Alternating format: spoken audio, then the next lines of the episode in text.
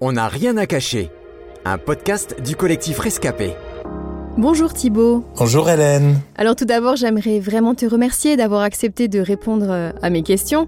Thibaut, j'imagine que tu connais ce célèbre proverbe qui dit ⁇ Pour savoir où l'on va, il faut savoir d'où l'on vient ⁇ eh bien, euh, c'est justement euh, de cela que j'aimerais parler avec toi aujourd'hui, puisqu'il me semble que tu n'as justement pas toujours su d'où tu venais.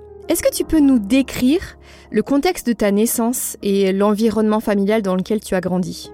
Alors, je suis né dans un contexte familial euh, un peu compliqué où euh, ma maman était dans l'héroïne, la cocaïne, euh, dans un contexte d'addiction très marqué. On ne savait pas qui était mon père, donc voilà, ça aurait pu être différentes personnes.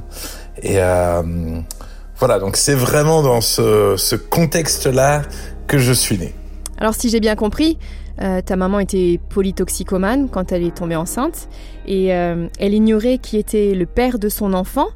Euh, mais alors, est-ce que tu peux nous expliquer comment tu as finalement su qui était ton papa? Donc c'est seulement à l'âge de 4 ans où voilà on m'a dit que je ressemblais à mon père et donc ils ont su qui était mon père. C'est vraiment là que j'ai vu mon père pour la première fois et que j'ai su que qu'il était mon père. Alors, euh, tu as vécu hein, tout un temps euh, sans un père. Euh, aujourd'hui, est-ce que tu dirais que tu as manqué d'un père? Si oui, quelles ont été selon toi les conséquences de ce manque dans ta construction d'adulte? Pendant des années, j'ai pu dire que je n'ai pas manqué d'avoir eu un père, mais aujourd'hui, avec du recul, je vois à quel point euh, j'ai manqué d'un père. J'ai manqué d'un père qui euh, savait me reprendre, qui savait m'encourager, qui savait me recadrer. J'ai manqué de repères. Et euh, j'ai eu la, la grâce d'avoir une maman qui, qui s'est beaucoup investie en moi. Euh, mais effectivement, le fait de manquer euh, d'avoir un père, ben c'est ça a causé finalement toutes sortes de dérèglements dans mon caractère, dans ma manière de vivre. Euh, qui euh, aujourd'hui je le vois m'ont amené des forces, ça c'est sûr, où je, suis devenu très rapidement assez autonome, mais également des, fragilités. Alors si j'ose dire, euh, il est clair que, que tu as grandi aux côtés d'une maman en grande difficulté. J'imagine que ça n'a pas toujours été facile de la voir dans cet état. Qu'est-ce qui a été le plus douloureux pour toi? Alors effectivement, quand j'étais petit, de voir ma mère euh, dans la drogue, euh, c'était hyper compliqué. Les gens avec qui elle traînait, c'était pas forcément des gens de bonne compagnie. Euh, moi, j'ai des, souvenirs où les volets étaient toujours fermés, où elle était en dépression. C'était juste très violent en fait de la voir dans, dans cet état-là. Et des fois, je faisais des bêtises plus pour essayer de la, comme de la réveiller, comme de, comme que des choses changent. Thibaut, dis-moi, quelles sont tes relations avec tes parents aujourd'hui? Les choses ont, ont, bien changé. Ma maman a été délivrée de, de la drogue, de toutes ces choses-là quand j'avais l'âge de 6 ans. Et vraiment, ma maman a, a investi en moi. Elle s'est donnée à fond pour m'éduquer, pour me donner vraiment ce qu'il y avait de mieux. On était pauvres, mais, mais vraiment, elle s'est battue pour moi. Et je suis très reconnaissant pour ça. Aujourd'hui, je dirais que J'essaie de prendre soin d'elle euh, dans ses défis à elle. Euh, j'essaie de garder contact avec mon père régulièrement, d'essayer de les honorer du mieux que je peux et j'ai des progrès encore à faire et euh, que Dieu m'aide. Alors quand, quand, on regarde tout ce que tu as vécu euh, et quand on voit l'homme épanoui et plein d'assurance que tu es devenu aujourd'hui, je suis obligée de te demander quelle a été la clé de ta survie. Qu'est-ce qui t'a sauvé ou empêcher de sombrer toi aussi Je pense que vraiment ce qui, ce qui a été clé, c'est le fait que Jésus transforme euh, ma maman.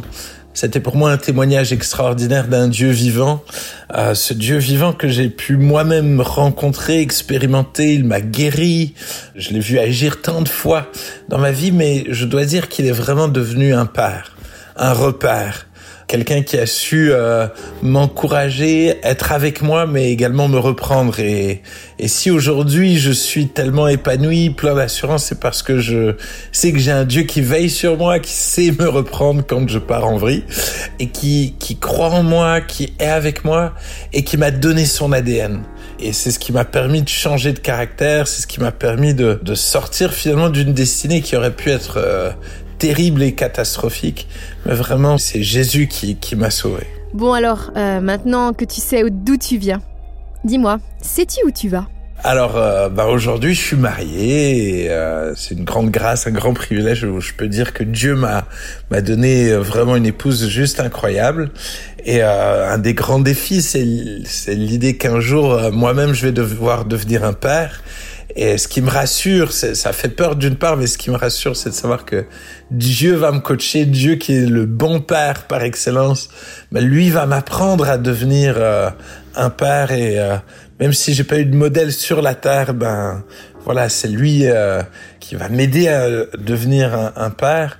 Je pense que là où je vais, c'est vraiment aussi de dire mais ce que j'ai vécu, de ce à quoi j'ai goûté, ben, j'ai envie de le transmettre. J'ai envie de transmettre de l'espoir, j'ai envie de transmettre euh, vraiment cette bonne nouvelle qu'il y a un Dieu qui veut nous, nous adopter, qui veut devenir notre Père et qui veut prendre soin de nous, qui veut nous encourager, nous reprendre, qui veut nous façonner et nous donner son ADN.